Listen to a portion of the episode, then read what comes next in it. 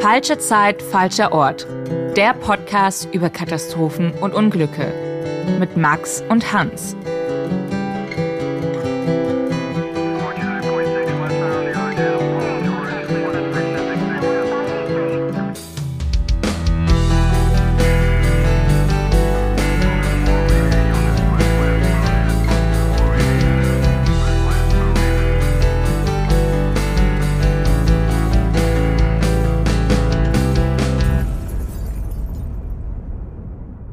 Herzlich willkommen bei Falsche Zeit, falscher Ort, dem Podcast über Katastrophen und Unglücke mit mit Max und mir, Hans. Oh, ich habe so lange darauf gewartet, dass wir diesen Satz wieder sagen können. Es ist endlich soweit. Hier Staffel 2. Äh, wir wissen, ihr war total ungeduldig. Ihr habt gewartet, bis es endlich wieder soweit ist. Wir auch. Hans, warum hat das jetzt äh, wirklich Monate gedauert, muss man sagen? Wir haben uns ja so äh, Zeit gelassen, bisschen ja. faul gewesen. Bisschen unhöflich von uns. Eigentlich schon, eigentlich schon. Ja. Aber so ist es ja nicht. Nee. Hans, wa was war los in den letzten Monaten bei dir? In den, oh, eine ganze Menge. Ähm, ein Umzug, neuer Job, äh, der sehr viel Aufmerksamkeit gebraucht hat. Alles Mögliche. Bei dir? Ja, ähnlich. Also auch ich bin umgezogen. Ähm, ich habe meinen Job gekündigt und äh, einen neuen Job angefangen. Also ähm, ich sage mal, wir hatten jetzt eher privatere Katastrophen, mit denen wir uns äh, beschäftigen mussten. Ähm, deshalb musste der Podcast ein bisschen zurückstecken, äh, muss man sagen. Aber ja, wir haben uns total drauf gefreut und wir wollten auch unbedingt eine zweite Staffel machen. Also das stand außer Frage. Und endlich äh, ist es soweit. Ja, es ist, ähm, ich, ich ich glaube, es wissen die meisten, aber natürlich, dass äh, wir haben natürlich noch ganz normale Jobs neben hier unserem äh, Katastrophen-Podcast. Ja, man kann von Katastrophen-Podcast nicht leben. Man nee. muss noch ähm, einer Lohnarbeit nachgehen. Irgendw irgendwann, irgendwann. Das ist der, der große Traum. Dann äh, machen, wir, machen wir eine tägliche Folge. Ja, aber bis dahin ähm, erstmal wöchentlich. Ab jetzt ähm, immer dienstags bekommt ihr eine neue Folge. Wenn ihr die erste Staffel ähm, schon kennt und gehört habt und uns haben ganz viele geschrieben, dass sie sie auch äh, ein zweites Mal gehört haben, was uns total freut. Ähm, es geht quasi genauso weiter. In jeder Folge berichten wir über eine Katastrophe. Das kann Flugzeugabsturz sein, ein Zugunglück, Schiffsuntergang, alles, was uns so interessiert, was wir spannend finden. Und ähm, wir wollen eben erzählen, was passiert ist ähm, und was die Folgen sind.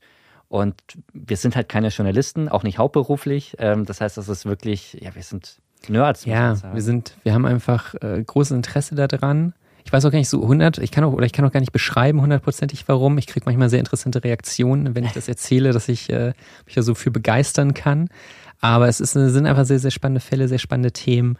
Und wir freuen uns einfach immer, dass wir euch da ähm, einfach mitnehmen können ähm, und euch zeigen können, was wir daran spannend finden, was dort passiert ist. Ja, wir haben auch eine äh, Instagram-Seite, katastrophen.podcast und äh, ganz viele haben uns auch darüber geschrieben. Vielen Dank für all die Nachrichten und wir wissen, wir haben euch echt lange warten lassen.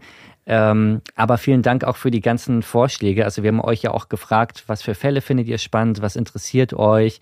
Und ihr habt echt so viel geschrieben. Ich hätte gar nicht gedacht, dass so viele Leute zuhören. Ähm, und ja, wir haben versucht, ähm, vieles davon einzubauen ähm, in die Fälle der zweiten Staffel.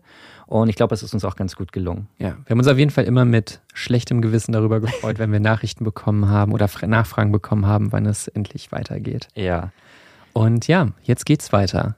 Du hast heute einen Fall mitgebracht. Ja, ein Fall, der äh, tatsächlich sehr oft genannt wurde, ähm, dass, dass, dass ganz viele wollten den hören.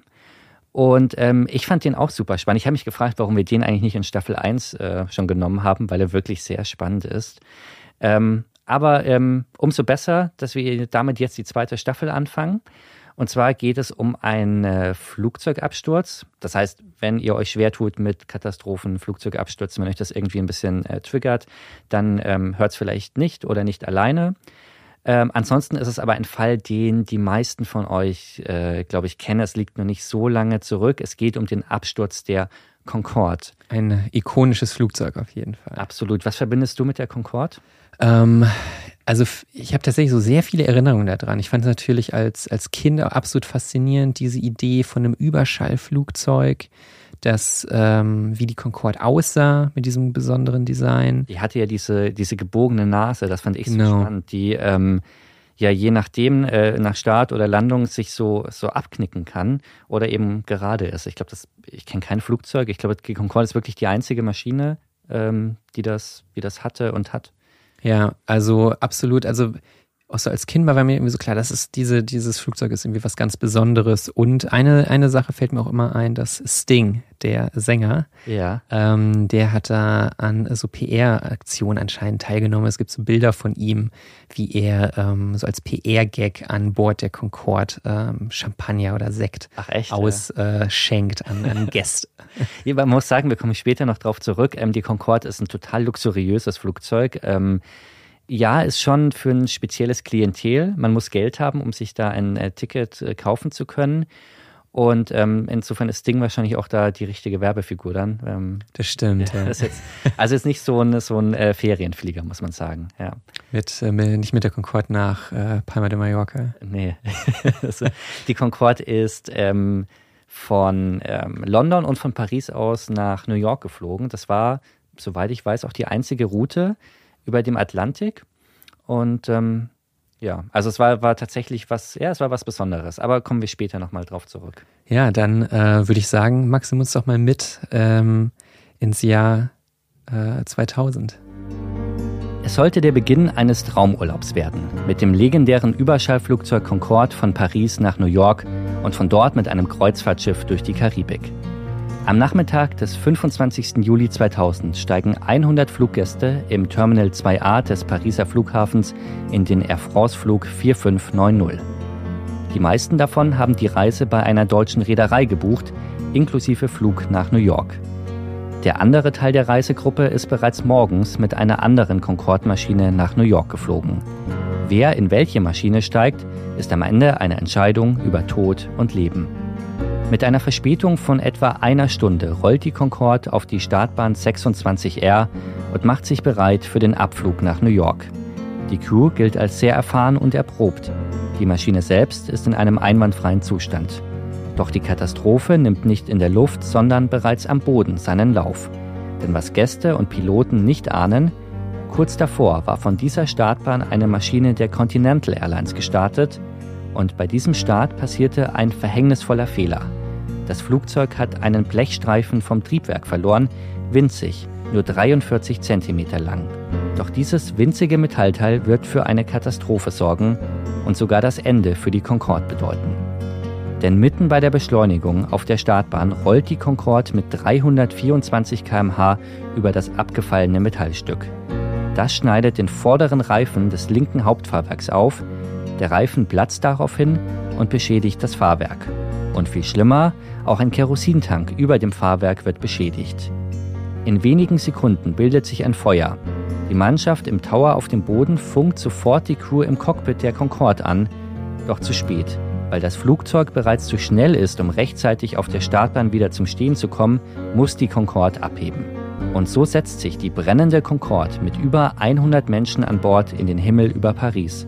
Und im Cockpit beginnt jetzt ein Wettlauf gegen die Zeit. Vergeblich. Alle Gäste und Crewmitglieder kommen am Ende beim Absturz der Concorde ums Leben. Wow, da muss ich direkt an die Bilder denken, die sich wirklich eingebrannt haben von damals. Da kann ich mich nämlich noch sehr gut daran erinnern.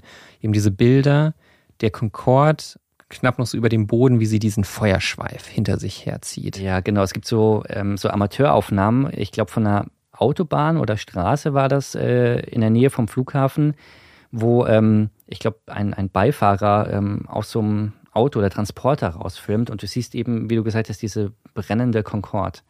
Ja, und was da auch ein, also wirklich so, äh, verlinken wir bestimmt noch mal irgendwo, die auch einfach so visuell echt sehr, sehr, sehr beeindruckend einfach ist. Ähm, aber bei dem, bei dem Fall, also du hast äh, gesagt, das war, eine, es war ein Charterflug von dieser Kreuzfahrt. Genau, also der Flug war äh, kein regulärer Linienflug, sondern ein Charterflug. Die deutsche Reederei Peter Dallmann hat den Flug nämlich gebucht. Es waren insgesamt 100 äh, Passagiere an Bord und 99 davon ähm, kamen von einer Reederei. Der 100. Fluggast war ein Angestellter der Air France. Und ähm, ja, die, die, die Menschen an Bord waren unterwegs zu einer Kreuzfahrt. Es sollte 16 Tage lang von New York bis nach äh, Ecuador gehen. Schön. Ja, total. Der billigste Preis ähm, für die Kreuzfahrt waren damals 8.500 D-Mark, war dann, glaube ich, nur eine äh, Innenkabine.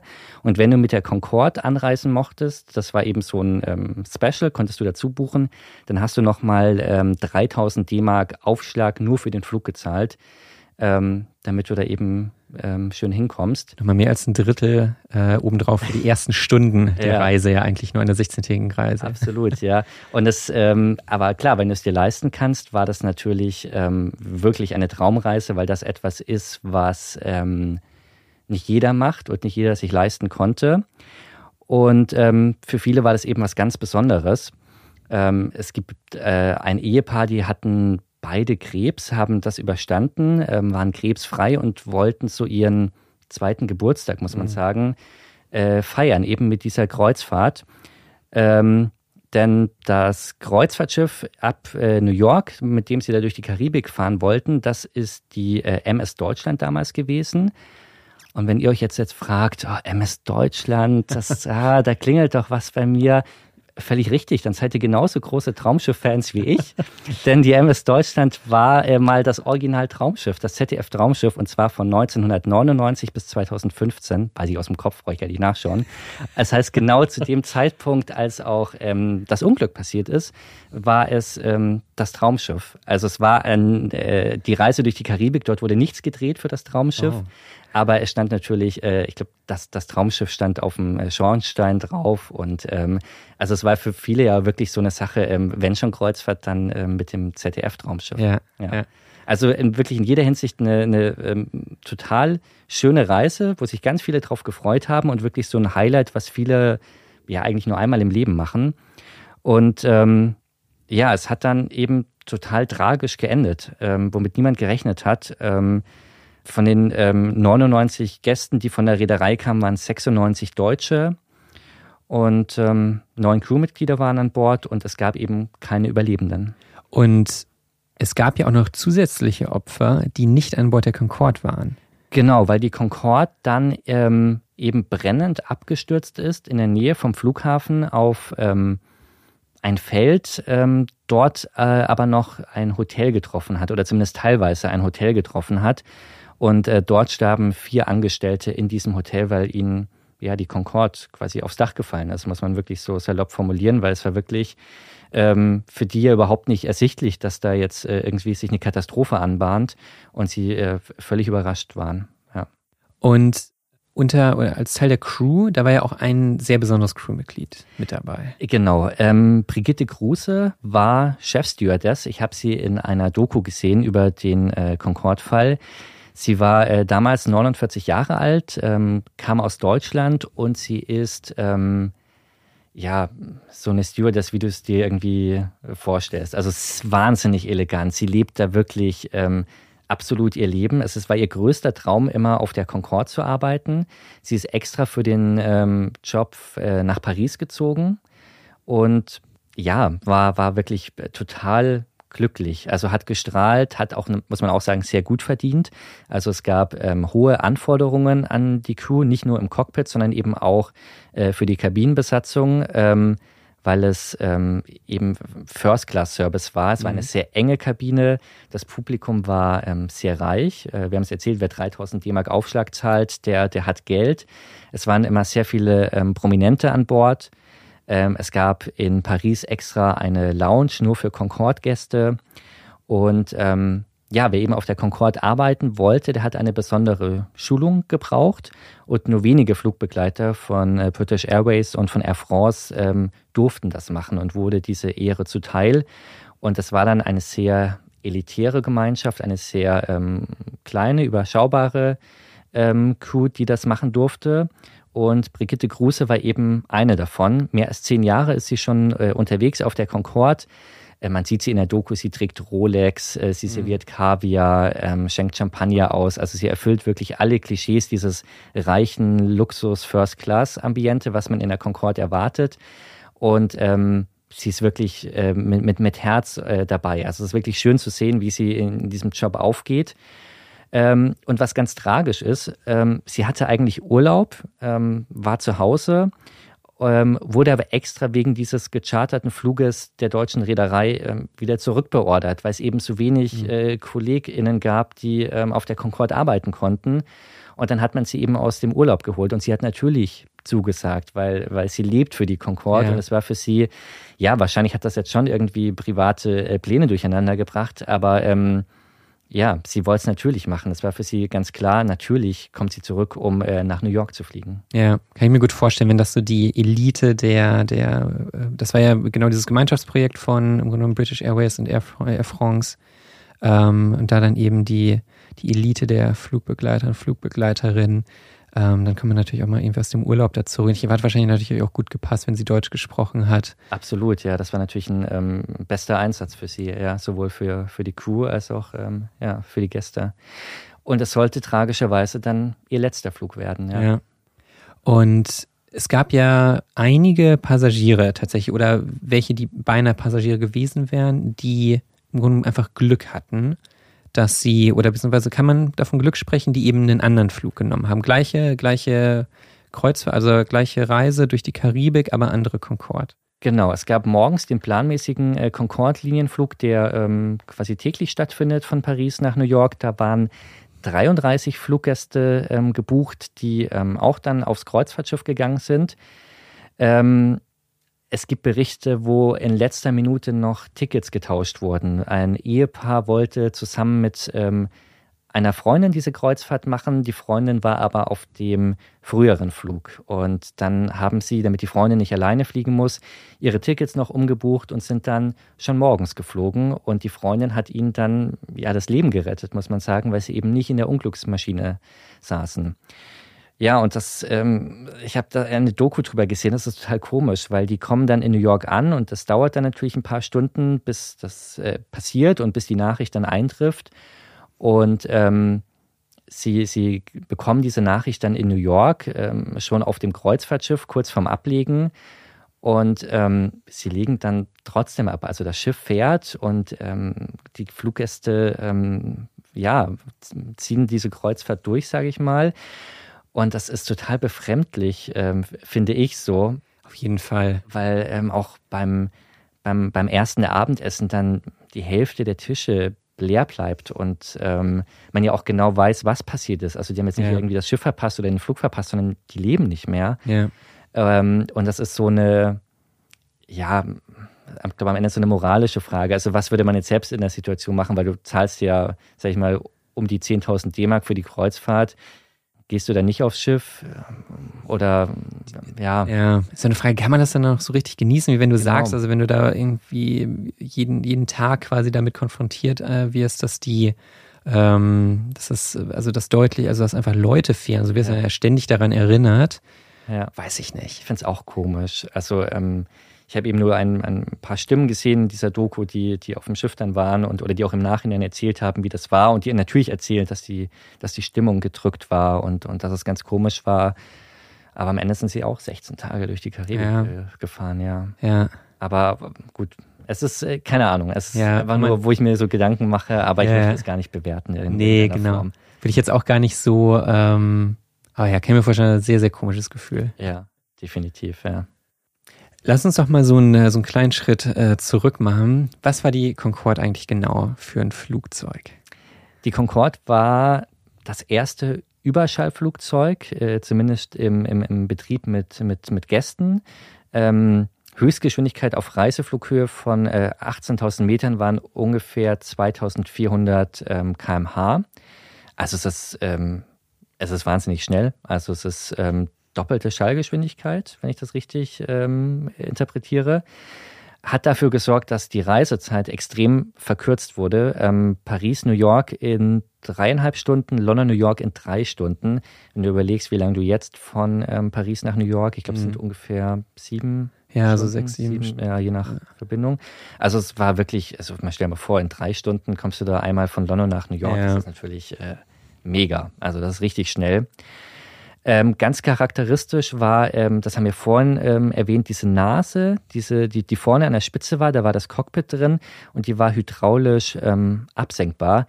Je nachdem, ähm, ich glaube beim Start war sie ähm, abgebogen. Ja, nach, genau nach unten und dann. Beim Reiseflug dann gerade. Ja. Das hatte aerodynamische Gründe, aber war auch so ein, so ein Markenzeichen. Und du hast das vorhin erwähnt, es haben nur zwei Airlines weltweit ähm, die Concorde betrieben. Es war die ähm, Air France und British Airways, war ein Gemeinschaftsprojekt. Beide Airlines haben ähm, das zusammen entwickelt. Ähm, es gab auch nur insgesamt 20 Stück davon im Einsatz von 1976 bis 2003, also doch eine Weile, fast ähm, 30 Jahre. Ähm, man muss sagen, es gab durchaus ein bisschen äh, Kritik daran. Also einmal, es gab relativ wenig Platz für die Fluggäste. Es gab nur 128 Plätze. Das ist natürlich für die Airlines so eine Sache, ähm, ob das Ganze wirtschaftlich ist. Ähm, klar, die Ticketpreise waren entsprechend hoch. Also es äh, wird sich am Ende dadurch gelohnt haben. Ähm, es gab nur eine Klasse. Ähm, die war 20 Prozent teurer als die First Class auf normalen Flügen. Und es war eben quasi eine reine, reine First Class. Also es gab ganz bequeme Sessel äh, mit Leder, es gab sehr gutes Essen. Ich habe erwähnt, äh, es wurde Kaviar serviert, Champagner ausges äh, ausgeschenkt, es gab Porzellanteller, keine Plastikteller. Ähm, es war zum Teil aber auch ein bisschen ähm, unbequem. Also viele Fluggäste haben gesagt, es ist einfach wahnsinnig mhm. laut drin. Ähm, Viele sagen zwar, es ist die Königin der Lüfte, wobei das auch eine Beschreibung ist, die ähm, oft auf Flugzeuge äh, zugeschrieben wird. Also ähm, die, glaube ich, Boeing 747 Stimmt. wurde auch oft so genannt. Also das ist immer so äh, Definitionssache. Und ein Problem der Concorde war auch, ähm, ja, es äh, darf nicht so viele Flughäfen anfliegen. Ähm, es war auch dann die ganze Zeit eben nur auf der Atlantikroute, also Paris, London nach New York und zurück.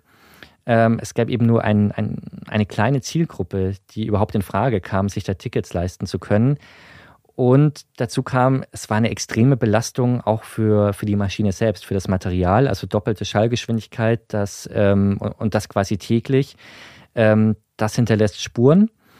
Ähm, trotzdem ähm, Beide Länder, also sowohl Großbritannien als auch Frankreich, waren absolut stolz auf ihre Concorde. Es war so ein Nationalstolz und das merkt man eben auch daran, dass die Crew zum Beispiel einfach sehr elitär war und sich da ähm, sehr mit dem Produkt auch identifiziert hat. Ja, es gibt ja auch Leute, die sagen, dass, ähm, dass der, der Absturz eigentlich nicht, äh, also eigentlich nur so ein Katalysator für das Ende der Concorde, sondern dass eigentlich immer diese Probleme, auch diese wirtschaftlichen Probleme gab, dass äh, die quasi wirtschaftlich zu betreiben. Ähm, beispielsweise das, was zum Beispiel schwierig war, war hier ähm, äh, Businessreisende ja. quasi dafür zu überzeugen, die sich dann teilweise dann eben gesagt haben, gut, dann sind sie halt drei Stunden länger unterwegs, können sich dabei zum gleichen Preis eine sehr, sehr bequeme Business Class quasi gönnen. Also wie du gesagt hast, ist alles sehr luxuriös, aber auch mit den Ledersesseln und so weiter, aber gleichzeitig trotzdem auch ein bisschen beengt und so weiter. Es war laut innen drin, also jetzt keine Umgebung, wo du äh, jetzt nochmal anfängst irgendwie zu arbeiten oder dich nochmal auf ein Meeting vorbereitest genau, ja. oder sowas. Und dann, dass eben gerade diese Geschäftsreisenden, die ja sind eine sehr lukrative Zielgruppe für die Luftfahrt sind, ähm, dass die sich äh, eben nicht für die Concorde interessiert haben. Die haben dann halt ihre äh, drei Stunden extra gehabt im Flieger, aber das lässt sich, also der Unterschied zwischen drei und sechs Stunden lässt sich, denke ich, auch ähm, verschmerzen, wenn man dabei in einer, in so einer bequemen Business Class mit viel Platz und so weiter sitzt. Absolut, ja. Ich glaube, für viele war das wirklich so eine einmalige Sache, so ein Lebenstraum, den man sich erfüllt, ähm, wie eben auch bei den Kreuzfahrtgästen, ja. die meisten wahrscheinlich einmal im Leben jetzt diese Flugreise mit der Concorde machen und ähm, nichts, wo du jetzt regelmäßig äh, wahrscheinlich fliegst, außer du bist jetzt irgendwie ein, ein Promi und, und genau und ja. du musst musst unbedingt deine drei Zeit. Stunden äh, früher da sein. Genau, ja, ganz dringenden Termin in New York. Ich zum Beispiel, genau. ja. Aber ja, das waren die Rahmenbedingungen ähm, der Concorde. Ähm, ja, so so kann man sich das vorstellen. Ja. Ich finde es auch immer faszinierend zu hören, dass die im Grunde ja schon seit Mitte der 70er geflogen ist. Für mich war das immer so eine sehr, so eine, so eine 2000er ja. Technologie, irgendwie in der 90er, 2000er Technologie. Hat mich auch voll überrascht, als ich das äh, gelesen habe, dass es das wirklich äh, so lange schon die Concorde gibt. Ähm, ja, fand ich auch überraschend. Ja. Und jetzt bei diesem, um nochmal zu dem Absturz zurückzukommen, wie, wie müssen wir uns die letzten Minuten an Bord der Concorde vorstellen? Ja, also die Startvorbereitungen, die liefen ohne Probleme. Die Concorde selbst war in einem technisch einwandfreien Zustand. Der Kapitän an Bord war ähm, Christian Marty, ein sehr erfahrener Pilot, viele Flugstunden auf der Concorde.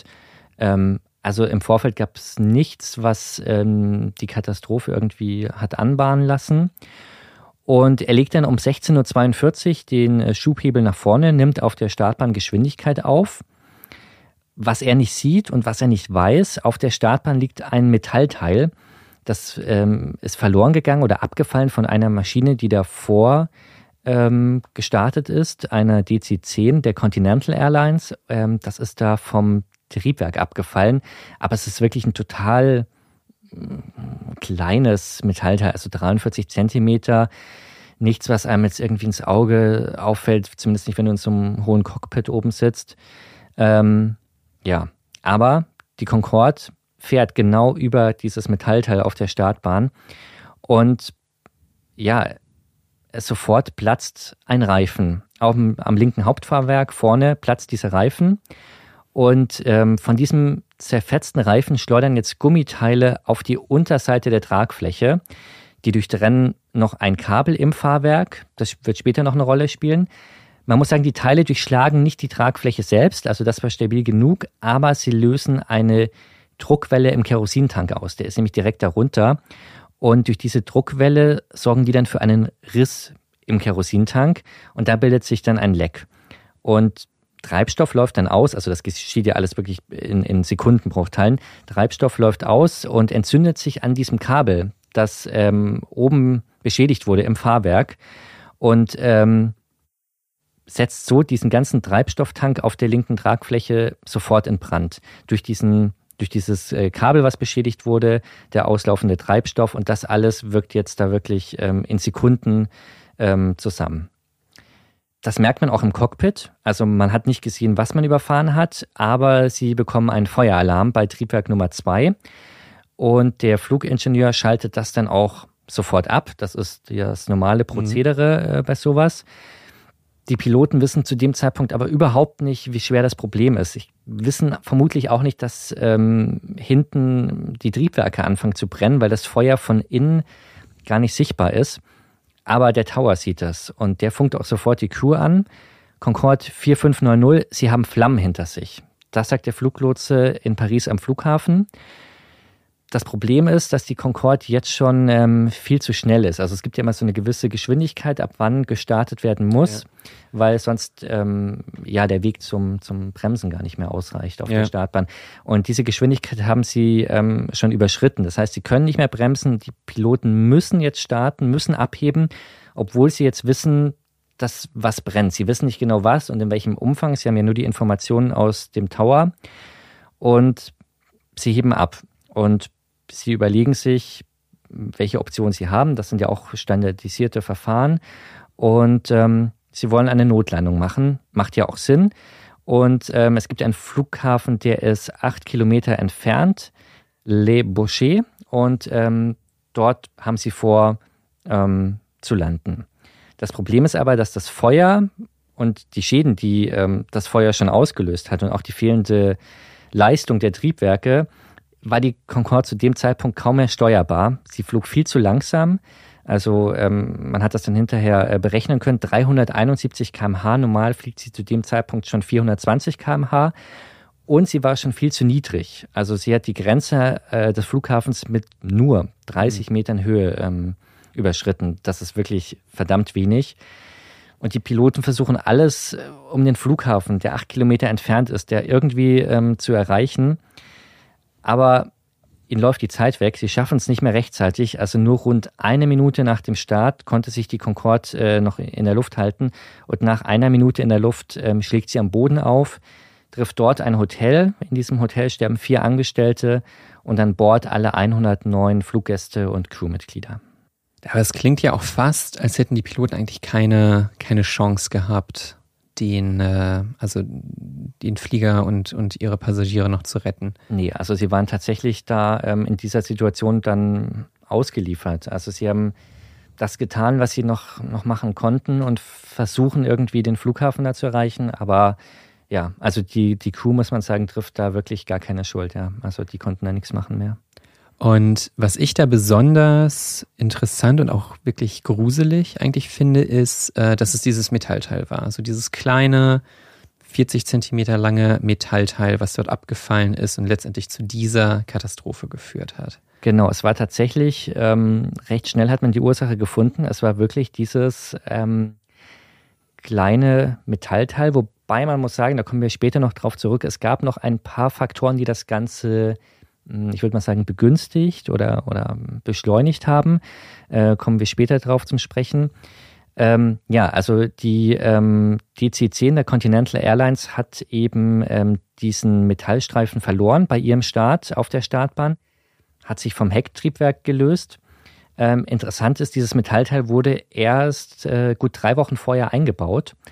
Und man hat dann auch festgestellt, weder der Einbau noch die Herstellung von diesem Metallstreifen haben den Vorgaben des Herstellers entsprochen. Man muss sagen, es wurde da ja Fusch ist vielleicht zu viel, aber es wurde zumindest nicht so genau und sorgfältig gearbeitet, ähm, wie das nötig gewesen wäre. Ja, die äh, Continental Airlines gibt es ja auch gar nicht mehr. Ne? Die, ähm, ich glaube, amerikanische Airline, richtig? Ist eine amerikanische Airline. Ähm, die haben dann ähm, fusioniert mit äh, United und ähm, genau, das ist, glaube ich, das, was, was heute United ist, war ja. früher zum Teil Continental. Äh, Gab es denn ähm, gab's Konsequenzen dafür? Also wenn es nicht richtig eingebaut war, also schon ist ja eigentlich auf jeden Fall irgendwie eine Art von Fahrlässigkeit, gerade bei so einem bei sowas Wichtigem wie Luftsicherheit und so weiter, wo es natürlich auch einfach schnell zu solchen großen, schweren Konsequenzen kommen kann. Was ist da, was ist da passiert noch? Gab es da Schuldige? Mhm, also es gab einen Prozess, das hat sehr lange gedauert, fast zehn Jahre. Am 2. Februar 2010 begann in Frankreich der Prozess gegen Continental Airlines. Die Staatsanwaltschaft hat ähm, der Airline fahrlässige Tötung vorgeworfen. Und der Prozess hat nicht ganz ein Jahr gedauert. Im Dezember 2010 gab es dann ein Urteil. Continental Airlines und ein Mechaniker der Airline wurden wegen fahrlässiger Tötung verurteilt. Die Airline muss 200.000 Euro Geldstrafe zahlen und eine Million Euro Schadensersatz an Air France. Der Mechaniker selbst hat 15 äh, Monate Freiheitsstrafe auf Bewährung bekommen, wurde aber in zweiter Instanz freigesprochen. Interessant. Er erscheint mir relativ wenig. Auch die, also die, ähm, der Schadensersatz zum Beispiel. Ja, hat mich auch, ähm, ja. hat mich auch überrascht, ähm, wenn man bedenkt, dass ja es gar keine Überlebenden gab, mhm. dass über 100 Menschen gestorben sind. Da finde ich jetzt eine Million Euro, gerade bei einer Airline der, deren Größenordnung, ähm, ich will jetzt nicht sagen aus der Portokasse, aber es ist jetzt äh, keine Summe, glaube ich, die ähm, so eine Airline groß in die Bredouille bringt finanziell hat mich auch sehr überrascht. Man muss sagen, dass das alles aber auch relativ umstritten ist. Also mhm. der ganze Prozess, das ganze Urteil. Ähm, es gab viel Kritik, viel Stimmen wurden laut, ähm, ob der Richter nicht einfach den Mythos Concorde schützen wollte und alle Schuld auf die amerikanische Airline abschieben wollte weil es so ein bisschen war wie, naja, wie die Titanic, so unsinkbar und eine Meisterleistung der Ingenieurskunst und diesen Mythos wollte man sich ähm, erhalten und da kam es einem gerade recht, dass eine amerikanische Airline ein Metallteil verloren hat. Man muss nämlich sagen, dass schon viele Aspekte auch bei der Concorde ähm, nicht beachtet wurden in dem Prozess. Also es gab nämlich ähm, in der Geschichte der Concorde schon öfter Probleme mit den Reifen einfach weil die diesen extrem hohen Belastungen bei Start und beim Landen ausgesetzt war. Ähm, es sind öfter Reifen geplatzt und ähm, auch der Treibstofftank, der da unten ja auch war, wurde tatsächlich auch öfter durch die äh, umherfliegenden Reifenteile beschädigt. Zwar nie so schwerwiegend, dass irgendwas Großes passiert ist, aber ähm, es gab schon eben Indizien, dass sowohl Reifen als auch die Abdeckung von diesem Tank vielleicht ein bisschen ja, da hätte man, das könnte stabiler sein. Also es gab da öfter Probleme und all das wurde ähm, im Prozess nicht groß beachtet. Man hat zwar davor auch über Lösungen nachgedacht, also es gab die Idee, ob man die Reifen eben irgendwie verstärkt oder generell die Unterseite der Concorde und die Tragflächen besser schützen und, und verstärkt. Man hat es aber nie durchgezogen, weil sowas bedeutet mehr Gewicht, mehr Kerosin, es wird teurer und man hat das dann alles eben verworfen, auch weil nie ja, was, was Großes passiert ist. Also klar, man musste dann irgendwie die Reifen austauschen, aber es hat nichts hingedeutet, dass, dass da mal eine Katastrophe passiert. In dem Prozess haben aber auch Zeugen ähm, ausgesagt, dass sie bereits vor dem Überfahren des Metallteils ähm, schon gesehen haben, dass der Reifen schon geplatzt sei. wurde im Prozess überhaupt nicht berücksichtigt. Vielleicht hat man sich ja auch, ja. haben die sich getäuscht oder, ja. oder haben sich das hinterher dann irgendwie äh, zurecht äh, eingeredet oder so. Jedenfalls strafrechtlich hat man das nie ähm, konkret verfolgt. Es gibt, ähm, also weil die Frage ist halt schon, war wirklich nur allein das Metallteil schuld oder ähm, spielt es eben auch eine Rolle, dass die Reifen auch einfach für die Belastungen nicht ausgelegt waren? Und wir haben ja oft in, in Fällen, auch in Staffel 1 ja schon äh, darüber gesprochen, dass das oft so ein mehrere Faktoren und ein Systemversagen in irgendeiner Form. Man hat das, wie gesagt, alles äh, nicht berücksichtigt. Ja. ja, das stimmt. Ich denke, wenn, ähm, wenn sich so ein, eine, eine Rotlinie, die sich so durch die Fälle auch unserer ersten Staffel gezogen hat, durch die allermeisten Fälle, ist, denke ich, der Punkt, es ist eigentlich so gut wie nie nur ein einziger Grund hinter oder ein einziger, äh, ein einziges Problem, was letztendlich zu so einer Katastrophe führt. Und das scheint ja hier auch wieder der Fall zu sein. Ja, es gibt noch ein paar andere Aspekte, ähm, die passen da ganz gut dazu, ähm, die den Flug der Concorde ebenfalls gefährdet hätten, und zwar genau diesen konkreten Unglücksflug. Vier Tage vor dem Unfall wurde nämlich bei einer Wartung ein äh, Distanzring am Fahrwerk ähm, wurde nicht wieder eingebaut. Also es, man musste am Fahrwerk ähm, was austauschen. Aber was macht das so ein Distanzring? Ja, der hält das Fahrwerk in, in der richtigen Position, muss man sagen. Also ähm, dass gerade eben beim Start und bei der Landung ähm, die Reifen und das Fahrwerk richtig ähm, in der richtigen Position sind, damit die Reifen nicht noch zusätzlich ähm, belastet werden. Und wenn dieser Ring fehlt, dann bleibt das Flugzeug eben nicht mehr korrekt auf der Mittellinie der Startbahn. Und die Concorde gerät so eben weg davon, ähm, oft nur Zentimeter, also jetzt kein, kein großes Ding erstmal, eben in Richtung ähm, Rand und weg von dieser Mittellinie. Und es gibt eben Stimmen, die sagen, naja, genau da lag aber dieses verlorene Metallteil. Das lag nicht direkt auf der Mittellinie, sondern es lag ähm, etwas außerhalb davon. Und wäre dieser Ring korrekt eingebaut äh, worden vier Tage vorher, dann wäre die Concorde vielleicht gar nicht über diesen äh, Metall, über dieses Metallteil gefahren ist natürlich ein bisschen Spekulation. Ja. Ich bin jetzt auch kein Ingenieur, um zu wissen, wie das physikalisch irgendwie zusammenhängt. Ein anderer Punkt ist, dass das Flugzeug ähm, viel zu schwer war. Es hatte 1700 äh, Kilo zu viel geladen an Treibstoff und an Gepäck und hat somit das Abfluggewicht um eine Tonne überschritten. Dadurch braucht man eine höhere Geschwindigkeit zum Abheben und dadurch belastet man das Fahrwerk und die Räder noch mehr. Ist natürlich auch ein bisschen spekulativ, aber die Argumente von manchen Experten war dann eben, naja, wenn das Flugzeug äh, gar nicht so zu viel beladen wäre, dann wären die Reifen, hätten vielleicht gehalten und hätte dieses Metallteil gar nicht diesen Schaden ausgelöst. Ist ein bisschen spekulativ und es wurde tatsächlich im Prozess auch äh, überhaupt nicht berücksichtigt. Hm, interessant. Ja, und ähm, weil das eben nicht berücksichtigt wurde, ist Continental Airlines auch in Berufung gegangen. Ähm, Ende 2012 gab es dann ein Urteil ähm, und ein französisches Gericht hat ähm, jetzt United, weil eben Continental United fusionierend haben, United von ähm, aller strafrechtlicher Verantwortung freigesprochen. Ähm, trotzdem muss die Airline eine Million Euro Schadensersatz an die Air France und 300.000 Euro an äh, weitere Parteien zahlen. Das ist geblieben, aber juristisch ist Continental bzw. United ähm, freigesprochen worden. Ah, interessant. Aber gab es denn, abgesehen von diesem, ähm, von diesem juristischen Nachspiel, was waren denn die Folgen für die Concorde auch als, als Flugzeug einfach, als Modell? Ja, man muss sagen, es hat der Unfall halt wirklich das Ende der Concorde eingeläutet, neben all den, äh, die wir angesprochen haben, wirtschaftlichen Faktoren, dass das natürlich ähm, wirtschaftlich auch nicht so rentabel war. Ähm, direkt nach dem Unfall hat Air France äh, sofort alle Concorde-Flugzeuge stillgelegt. British Airways dagegen hat nur die Flüge am nächsten Tag gestrichen und hat danach alle Flugzeuge ganz normal planmäßig äh, starten lassen. Es gab aber Ermittlungen und am 15. August 2001 haben die britische und die französische Luftfahrtbehörde haben der Concorde die Zulassung entzogen. Da ging es eben um die Themen, die ich eben erwähnt habe, Reifenproblematik, zu schwache Abdeckung für den Tank. Und ähm, deshalb hat die Behörde gesagt, erstmal darf keine Concorde abfliegen. Die Briten und die Franzosen wollten das äh, aber nicht auf sich nehmen, sich nicht gefallen lassen, eben um diesen Mythos Concorde am Leben zu halten, haben ein milliardenteures Umbauprogramm gestartet. Ähm, es wurde eben der Tank besser abgedeckt, ähm, verstärkt, die Reifen wurden nachgebessert und es gab dann einen Testflug und der war dann am 11. September 2001. Genau an dem Tag oh. gab es äh, einen Testflug, der scheinbar auch ähm, erfolgreich war. Ähm, das Problem war, also man hat dann kurz darauf tatsächlich den Liniendienst nach New York wieder aufgenommen. Im November 2001 ähm, wollte man mit der Concorde wieder fliegen.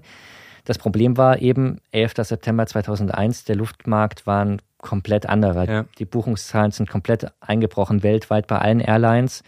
Ähm, es hat sich eben komplett verändert. Es gab auch öfter technische Pannen bei der Concorde. Es war nicht mehr so zuverlässig wie vorher. Niemand hat mehr gebucht, es war eine große Unsicherheit und dann hat die Concorde relativ bald auch ihr Ende gefunden. Am 26. November 2003 fand dann der letzte Concorde-Flug statt von London in ein Luftfahrtmuseum ins äh, britische Fulton und damit war dann die Ära Concorde nach 30 Jahren ungefähr beendet. Wirklich, wirklich das Ende einer Ära. Ich finde das spannend, dass die nach dem Absturz nochmal wirklich ja nochmal wahnsinnig viel Geld da reingesteckt haben in diese Umbauten, um es nochmal zu probieren im Grunde genommen. Also die müssen ja davon ausgegangen sein, dass sie die Concorde noch viele, viele Jahre nach den Umbauten fliegen ja. können, trotz auch schon dieser bestimmt oder dieser, dieser gewissen wirtschaftlichen Probleme davor, ja. die es ja schon immer gab. Aber da merkt man auch nochmal, was das für ein enormes Prestigeprojekt auch einfach war, gerade für Großbritannien und Frankreich einfach. Also mindestens genauso wichtig, das als Prestigeobjekt zu haben, wie, äh, ja, oder fast sogar noch wichtiger als diesen, diesen, diesen Flugservice anbieten zu können. Total, ja. Also es war wirklich so ein, so ein Image und Prestige. Man muss auch sagen, so schnell wie die Concorde ist äh, kein Passagierflugzeug äh, mehr geflogen. Also die Concorde hat ja wirklich ähm, absolut den Rekord gebrochen und ähm, bis heute gehalten. Ähm, ja, es ist ein Mythos. Und ich glaube, wenn du, selbst wenn du heute sagst, Concorde, jeder kann damit was anfangen ja. und, und sieht auch dieses Flugzeug vor sich. Und es ist schon der Inbegriff eines, ähm, einer komplett anderen Ära von, von Luftfahrt und von Fliegerei. Ja. ja. Finde ich aber auch spannend, dass es seitdem einfach nie wieder jemand versucht hat. Ich denke auch, das zeigt auch nochmal, wie schwierig es an sich war, das überhaupt so zu betreiben. Ja.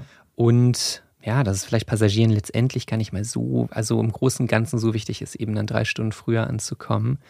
Ähm, ja, finde ich spannend. Äh, ich finde, eine Sache ähm, ist mir aufgefallen zu einer Parallele vom A380. Das ist ja auch ein Flugzeug, ja. was für viele Airlines wirklich eigentlich sehr unwirtschaftlich ist. Ähm, aber die Fluggäste lieben es total. Und das hat mich ein bisschen daran erinnert, dass die Lufthansa hat ja auch erstmal alle ausgemustert während Corona und stillgelegt und es hieß, kommt quasi nicht mehr. Und jetzt ähm, nach und nach kommt ja. wieder ein A380 nach dem anderen. Und das ist auch sowas, das ist eigentlich total unwirtschaftlich. Ähm, aber ähm, die Leute wollen es, die Leute lieben dieses Flugzeug und gerade Emirates hält ja total dran fest, weil es für sie ja auch so ein äh, Image- und Prestige-Ding äh, ist. Und das hat mich ein bisschen dran erinnert, ja. Es ist auch, äh, ich muss auch sagen, es, ich, ich bin noch nie mit einer A380 geflogen, das ist äh, äh, weit oben auf meiner Wunschliste. Ich kann es dir nur empfehlen. Ja, ich saß sowohl unten als auch oben. das ist wirklich, wirklich beeindruckend. Ja, ah, ja über, ich glaube, über, über 500 Passagiere, ja, ich die A380 oder je nach, äh, je nach, äh, je nachdem, wie es auch möbliert ist. Ja. Ja. Und es ist, es ist wirklich, ähm, es ist auch viel leiser und, und wirklich ruhig und für so ein großes Flugzeug äh, sehr beeindruckend. Ja. ja. Vielleicht, äh, vielleicht in Staffel 3 kann ich dann von meiner A380-Erfahrung Ja, berichten. das wäre doch schön, ja. ähm, apropos Erfahrung, falls ihr ähm, oder äh, du, Hans, äh, mal eine Concorde in echt ziehen wollt, es gibt tatsächlich, das wusste ich gar nicht, es gibt eine Concorde ähm, in Deutschland, ähm, ich war da auch noch nicht drin, ähm, im Technikmuseum in Sinsheim, das ist bei Heidelberg, da steht eine echte originale Concorde auf dem Dach. Ähm, das ist so ein bisschen ähm, das Markenzeichen äh, von dem ähm, Technikmuseum dort. Äh, ist auch begehbar, man kann da wirklich reingehen. Ähm, und ich habe mich gefragt, wie, wie kommt die Concorde auf dieses äh, Technikmuseum, vor allem Sinsheim ist jetzt auch nicht so äh, die Metropole der Welt irgendwie. Ähm, der Chef vom Museum ist ein absoluter Concorde-Fan und ähm, er hat die, er hat wohl lange verhandelt und, und er hat es aber irgendwie geschafft, sich eine Concorde zu holen. Und zwar für den symbolischen Preis von einer D-Mark hat er gezahlt. Ähm, in, einer, in, einer, riesigen Aktion wurde dieses Flugzeug wow. dann äh, ja. transportiert und ihm aufs Dach gestellt. Und ich habe mich gefragt, aber, aber warum? Also wie geht das? Vor allem zu einer D-Mark? So, hä? Ähm, der Grund ist wohl, der, in dem Museum steht schon eine Tupolev. Das mhm. ist ja so ein bisschen das russische Pendant, ja. glaube ich, muss man sagen. Das, äh, genau, und das ist, ähm, ich habe ich hab so ein gewisses Fable für diese russischen oder im Grunde genommen ja Sowjet, Sowjet-Flugzeug äh, ist das ja in diesem ja, Falle. Ja. ähm, habe ich ein gewisses Fable für, weil ich das total faszinierend finde, weil natürlich dieser dieses, dieser technologische Wettlauf zwischen der Sowjetunion und den USA oder dem Westen insgesamt in dieser Zeit teilweise ein bisschen kuriose Blüten auch getrieben hat. Und diese Tupolev, ähm, das, ist, das ist so ein kleines Detail, das wissen nicht viele. Der Jungfernflug des Prototypen, der Tupolev, hat zwei Monate vor dem der Concorde stattgefunden. Also eigentlich, ah, eigentlich ja. hatte die Sowjetunion quasi ein funktionierendes Überschallflugzeug, bevor der Westen Ach, eines hatte. Ja.